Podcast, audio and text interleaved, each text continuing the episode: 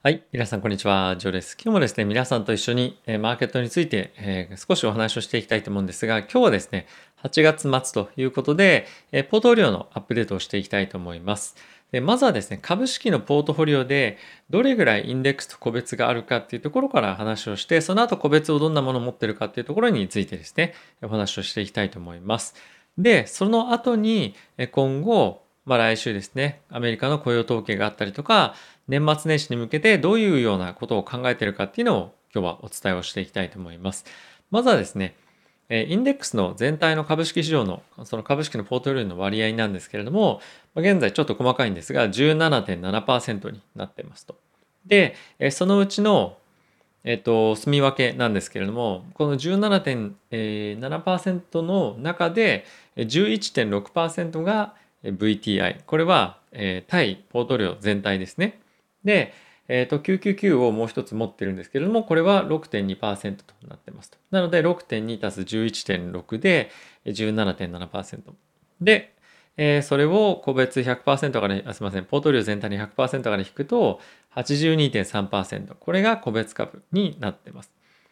で、前回皆さんにお伝えをした時よりも、インデックスの割合少し減ってるかなと思います。というのは、少しインデックスを取り崩して、えー、個別の方に少し、まあ、入れたっていうことですよね。まあ当たり前なんですけども。はい。で、どんな銘柄を、まあ、今組み入れてるか、個別に関してはなんですが、えっと、割合が大きい順番から言うと、えー、テスラですね。あとは Google、えー、NVIDIA、Microsoft、Facebook、えー、Shopify で、えー、アストラ、ブレードというような形になってます。で、まずそのいわゆる夢枠みたいなアストロとブレードの、まあ、この個別の割合なんですけれども14.7%になってます。多分前回お伝えした時は10%ぐらいだったと思うんですけれども、まあ、アストラがちょっと上げてたりとかっていうのもあるので少し割合が増えてるのとあと株をちょっと入れ替えとかしている時に余った端数をブレードエアモビリティに入れてるんですね。ブレードっていうのは BLDE というティッカーなんですけれども、まあ、これに入れてるので少しまあ若干じわじわ増えてるというような状況となっていますと。で、僕の今のポートフォリオのコンセプトなんですけれども、もう毎日値段チェックしなくていいっていうのがやっぱり非常に重要に、重要視してるんですね、僕の中で。あとは株式市場として非常に不安定なタイミングになった場タイミングでものすごく大きな急落とかをするような銘柄っていうのはやっぱ基本なくて、あとは決算が非常にいいところを中心に入れているという感じですね。で、このブレードに関しても決算非常にいいですし、もちろん他の、えー、まあ、GAFAM ですとか、まあ、あとは、え、NVIDIA あたりとか Shopify、まあ、そのあたりも非常にいい決算出しているので、基本的には、えー、財務面ではかなりいい銘柄たちが僕は入っていると思ってます。で、かつ GAFAM に関しては引き続き、まあ、財務面だけではなくて、今後の、えー、どんどんどんどんビジネス拡大というところも、まあ、比較的順調にいってるんじゃないかなと思いますし、まあ、ちょっとなかなか調子が出ていない Facebook に関しても、まあ、今後メタバースとかっていうような分野でもっとやっていこうとか、まあ、あとは、あのまあ、彼らが今、まだまだビジネスとして本当に中核としてなしていないような、えー、ところに対してのビジネスが今後拡大してくると僕はやっぱ思ってるので、引き続き、まあ、Facebook に関してはキープしていこうかなと思いますし、もう少し割合として増やしたいのが、え、NVIDIA ですね。今後やっぱり半導体のえ分野っていうのがですね、まあ、業界っていうのがどんどんどんどんもっと伸びてくると思いますし、まあ、さらにあの NVIDIA の強みというのが発揮されるような環境になってくるかなと思うので、えこのあたりはえー、もっと増やしていきたいなと思ってます。で、一番ちょっと多い割合がテスラになっているんですけれども、まあ、ちょっとあの、思った以上に自分でも買いすぎていたっていうのは正直ありますので、もしかすると、えポジションの調整っていうのは今後する可能性はあるかなと。まあ、もしくは、え今後入金していく際に、えテスラにはもう入金をせずに他の銘柄に振っていくことで徐々に割合が減っていくっていうのが、まあいいかなとは思っています。あまりあのテスラをですね積極的に今後増やしていこうっていうのは、まあ、今はないかなと今一番割合としては大きい銘柄なのでそういうふうに考えてますと。であとはですねじゃあ今後来週の雇用統計どういうふうに考えているかっていうと雇用統計に関しては比較的堅調な数字が出ると思ってます。まあ予想よりも高いか上かとかっていうかあのしっかりとした成長が見えているというのがこれ非常に重要だと思っていてそうすることによって今後 FRB がですね利上げというかすみませんテーパリングですねテーパリングをしていく際にまあ明らかにあの何かしら方針を変えなきゃいけないというような状況に、まあ、ならないと思うので、まあ、それが重要だと。で、えー、ポイントとしてはじゃあ9月に FOMC があってでそれでテーパリング開始されるかどうかっていうところが注目だと思うんですけれどももしされた場合めちゃくちゃ株式市場は非常に揺れると思います。でじゃあそれってどれぐらい可能性として高いのっていうふうに考えると僕は低いなと思っています。なので、えコンセンサスと同様に11月発表の来年1月開始というのが僕の中でもコンセンサスですね。で、理由としても前回の動画でちょっと触れたんですけれども、まあ、今回ジャクソンホールがあって、9月の来週の第1週目でですね、雇用統計がじゃあ良かったと。じゃあもうテーパリングだよね、みたいなのっていうのはちょっと早すぎるかなと思うので、僕はやっぱりもう一旦10月の雇用統計もこなして、それで11月の2日、3日に FOMC だったと思うんですけれども、そこで発表するんじゃないかなと思っています。で、もちろんこの今回の9月の、えー、FOMC、あ、すみません、雇用統計が重要じゃないかっていうとそういうわけでもないと思うんですけれども、えー、まあ、無難にこなして終わるんじゃないかなと思いますし、まあ、よっぽど大きく上か下に触れない限りは、あの、大丈夫かなと思ってます。で、いろんな雇用に関連した指標っていうのを見ていても、ものすごく、えー、強く触れてるような数値も見れていないですし、あとはそのいろんな人に聞いてると、まあ、ものすごくアメリカの雇用の状況が変わってるかというと、そんなことはないんじゃないっていうふうに、まあ、肌感覚としてあるというふうに、まあ、話を聞いているレベルではあるので、まあ、あまり大きく触れるっていうのは正直考えていませんと。で、であれば、じゃあその先どうなるかっていうのが、まあ、あるんですけれども、まずは11月の2、3に、えー、FOMC がありますと。で、それとはまた全く別の理由で、去年もこの、まあ同じような動画出したんですが、10月の末っていうのがトレーダーとかファンドマネージャーの最終的にボーナスを確定するためのタイミングだったりするんですね。なので、できるだけその前後のタイミングで大きくマーケットが暴落したりとかしてボーナスが減るっていうのが嫌なんで 10, 10月の末とかに、えー、売りが結構出たりとかするっていう話を前したことがあるんですね。でまああの会社によっても違うのであれなんですがやっぱその11月の前もしくはま直後ぐらいに結構売りが出る可能性がある。でそれが今回えテーパリングの発表、まあ、11月に発表であればですね、のタイミングと、まあ、被ると。なので、11月、まあ、10月末から11月っていうのは結構荒れるんじゃないかなと。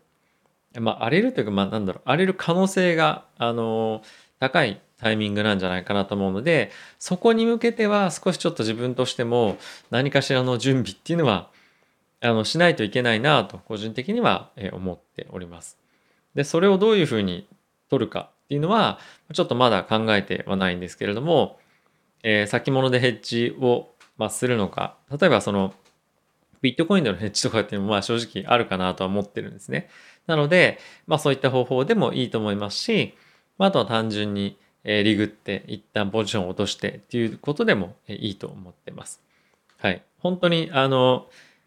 短期的かもしれないので動かないかもしれませんが、まあ、そういう方法もあるよなっていうのをちょっとまあ今、えー、ぼやーっていうふうに考えてるという感じですね。で去年も確かあの10月末ぐらいって結構落ちたと思うんですよね。すいません。あの確認してなくて申し訳ないんですけど。なので、まあ、そこはあの少し気をつけていただければなと思ってます。特に今年結構上がってますよね、株価。上がってるので、まあその分あの、しかもテーパリングっていうところと、あの、から、なんていうんですか、被るということもあって、えー、要チェックかなと思ってます。まあ、あの、その最終週にいきなりやるっていうよりも、10月はそういったフローが出やすくなると思うので、うん、ちょっと1ヶ月間かけて、あの、難しい相場になったりする可能性もあるとは、えー、思いますので、まあ、そのあたりは少し頭に入れながら、え、動いてみるといいんじゃないかなと思ってます。まあ、あの、完全にそういう動きになるっていうか、逆にまあ伸びていく可能性が全然ないよっていうわけではないんですが、あの、まあそういうタイミングにはなりやすいので、えご注意いただければなと思っています。はい。あの、通常であれば、来週終わって、再来週ぐらいからアメリカの方がバケーションから戻って、えー、仕事に戻られるっていうような感じではあるんですけれども、今年に限っては、やっぱり今のようなコロナの状況で、えー、人々がなかなか海外に行ったりとかできないっていうのもあって、国内であのいろいろ動いてたりもしてると思いますし、まあ、あとはリモートワークっていうのができるようになって、まあ、その休むタイミングとかっていうのもちょっとまあ変わったりとか、もしかして、もしかするとしてるかもしれないので、まあ、若干そのあたりは気になるポイントではあるんですが、まあ、いずれにせよ、やっぱりアノマリー的にも、えー、タイミングとしては来週、再来週ぐらいからですね、また資金が大きく戻ってきやすいようなタイミングになっていますし、えー、まあそういうような人々がやっぱり頭の中に考えがあるので、えー、そんな感じで動く可能性はあるんじゃないかなと思っています。まあ、ちょっとですね、あの今ボラティリティが低いタイミングではあって、仮想通貨も今ほとんど動いてないんですよね。なのでまあ、あのそのタイミングから大きく動くかもしれないので、まずは注意が必要かなと思っています。で、今後どういうふうに銘柄を、え変えていこうかっていうふうに考えているかというと、うん、今のボートフリはですね、結構僕気に入っていて、えこのアストラとブレードっていう銘柄も、あの、世界的にも結構注目を集めていたりしてますし、あとやっぱりそもそも、あの、アストラに関してはいろんなもう政府関連の機関と結構契約を結ぶっていうところまで至っていたりとか、あとはブレードやモビリティに関しては、まあ、前回非常に決算も良かった。まあ、あの、そもそも今年来年とかで、まあ、収益がものすごく良くなるとかっていうようなことは、まあ、全然僕は期待してなくて、今後5年ぐらいのスパンで見て、この辺りがいいんじゃないかなと思ってるので買ってます。なので、まあ、多少上下しようが僕は全然売るつもりもないので、この辺りは持ってますと。で、残りの、まあ、Google、Facebook、Microsoft、Nvidia、Shopify、Tesla ですね。まあ、この辺りは、まあ、結構盤石かなと、な銘柄と思いますし、まあ、あとはやっぱり今後の、えーまあ、産業的にもかなり拡大をしてくるところに投資をしている企業ではあるので、まあ、このまま持ち続けてかつ毎月のキャッシュフロー入金っていうところは、えー、別の銘柄を増やすのではなくてこの今持っている銘柄に積み立てていくっていうようなことをやっていこうと思っています。ただし、唯一ちょっと気になってる銘柄は、あの、アプライドマテリアルに関しては、えー、今後半導体を、まあ、製造していく、えー、ためにやっぱ必要な会社でもあるので、まあ、そこはちょっと考えているんですが、まあ、そこを買うのがいいのか、やっぱりちょっと NVIDIA 高いよね、みたいな議論もあったりしますし、まあ、今後、えっ、ー、と、まあ、アムド買収とかっていうところで、まあいろいろ、あの、ボラティティが高まったりとかもするので、えー、あえて NVIDIA を積みますのではなくて、アプライドマテリアルとか、でもまあ、いいのかな、みたいに考えてはいるんですが、うん、まあそれであれば、もっと長期で NVIDIA を保有することで、えー、まあ半導体のリスクをさらに、ま、取るというか、あの、許容するっていう方がいいかなと僕はちょっと正直思ったので、今のところは組み入れてはいません。はい。で、今のあのポートリオの銘柄の数なんですが、ちょうど10の銘柄となってます。で、今後、どっかで大きく下落するタイミングがあれば、現在持っているインデックス999か VTI を削って、キャッシュとして持っているということを伝えたので、削って、個別銘柄に入れていくというようなことをしようかなと考えています。はい。別にあの、崩さなくてこのままでもいいんですけれども、まあ、あの何かしら大きく下落するチャンスが来たらそういうふうに対応しようかなと思っています。はい、ちなみに8月のですねあのタイミングで、まあ、入金があったんですけれども僕それちょっと全部 あの個別株にちょっと入れちゃいました。どうしようかなというふうに考えてはいたんですが、まあ、結果的に良かったんですけどもあのもう少しちょっとやっぱり NVIDIA をま積みましたりとか Google ももうちょっと積みたいなみたいにちょっとテスラが 膨ら膨らみすぎてたので、バランスを取るために、えー、インデックスに入れるっていうよりも、まあそういうようなオペレーションをしていましたと。まあ、いずれにせよ、今のこのポートフォリオっていうのは僕は結構気に入ってるので、えー、この GAFAM、プラス NEXTGAFAM と皆さんが思うかどうかわかりませんが、僕が信じてる銘柄をキープする。かつ、えー、5年、10年っていうようなスパンで見たときに、えー、自分が、あのー、まあ、ここであれば大きく下落した時でも、えー、まあ、握ってられるようなところだったり、まあ、買い増してコストを改善させるっていうような、えことがですね自分ができると思うような銘柄として、え持てるというところが今入ってるのであのこれも継続していこうかなと思ってます。はい。ちなみにですね、ちょっと長くなりすぎたんですけれども、あの、仮想通貨も、ね、持っていて、ポートフォリオ全体で考えて、え、株式と、えー、仮想通貨の割合で言うと、仮想通貨が今ですね、大体4割ぐらいになってきてます。まあ来てますというか、まあ4割ぐらいですね。ちょっと多いんじゃないっていうふうに思う方もいらっしゃるかもしれませんが、まあちょっと多いかもしれません。実際に。あの、ボラティテとか考えてみても。はい、ただし、まあ、結構昔から仮想通貨を持っていて全く動かしてないっていうのもあるので、まあ、若干膨らんじゃったっていうのも正直あるんですね。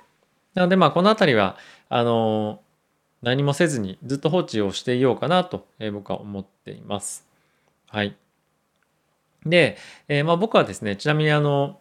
取引所なんですけどバイナンスと、えー、バイビットっていうところを、まあ、一応概要欄に記載をしているんですが、このバイビットがですね、ここ最近、今までであれば1日に3回しか送金、その取引所から送金で出せなかったのがですね、結構その、あの、タイムリーに送金をできるように、この度システムが使いやすくなったんですね。なので、あの、非常に使い勝手が良くなったので、まあ、もしですね、先物取引、え、やってるよっていう方がいれば、あの、他の取引所よりもですね、バイナンスっていうのは、あの、世界で一番流動性があるえー、先物の取引所でもあるので、まあ、ぜひですね、あの、試してみていただけたらなと思ってます。今度、ちょっとあの、アプリでの使い方とか、まあ、今、すでにもう携帯じゃなくて、PC のプラットフォームでの使い方の動画っていうのも出しているんですが、ま、そういったもののアプリ版みたいなのをですね、ちょっと出そうかなと思っていますし、まあ、あとはやっぱり今後株式だけじゃなくて、やっぱり仮想通貨もポートフォリオに入っていた方がいいよねってやっぱディスカッションに、まあ、来年特に今後なってくると思います。今年はいろんなまあ、いわゆるその先進的に取り組んでる、えー、機関投資家っていうところが仮想通貨を組み入れて、えー、パフォーマンス今年いいよねっていうような状況になってると思うので、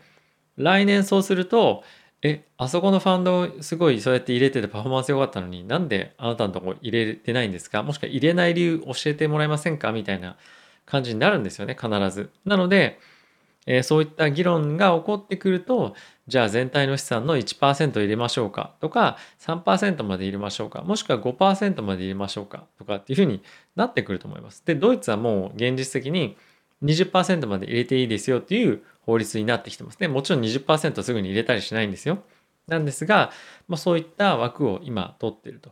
なので今後アメリカの方でも確実にそういうふうになってくると思いますし10%だけ枠を取っておいて実際に使うのはまずは3%とか5%にしたりとかっていうふうになってくると思います。なので、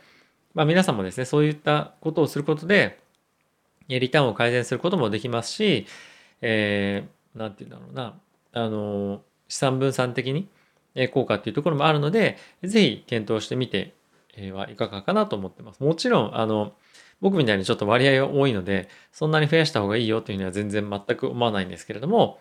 え、自分が取れる許容範囲の中で、え、リスクをですね、取っていただければなと思ってます。で、僕はですね、仮想通貨のチャンネルもやっていたりとかですね、しますので、ぜひですね、あの概要欄の方で僕のチャンネルチェックしていただけると非常に嬉しいです。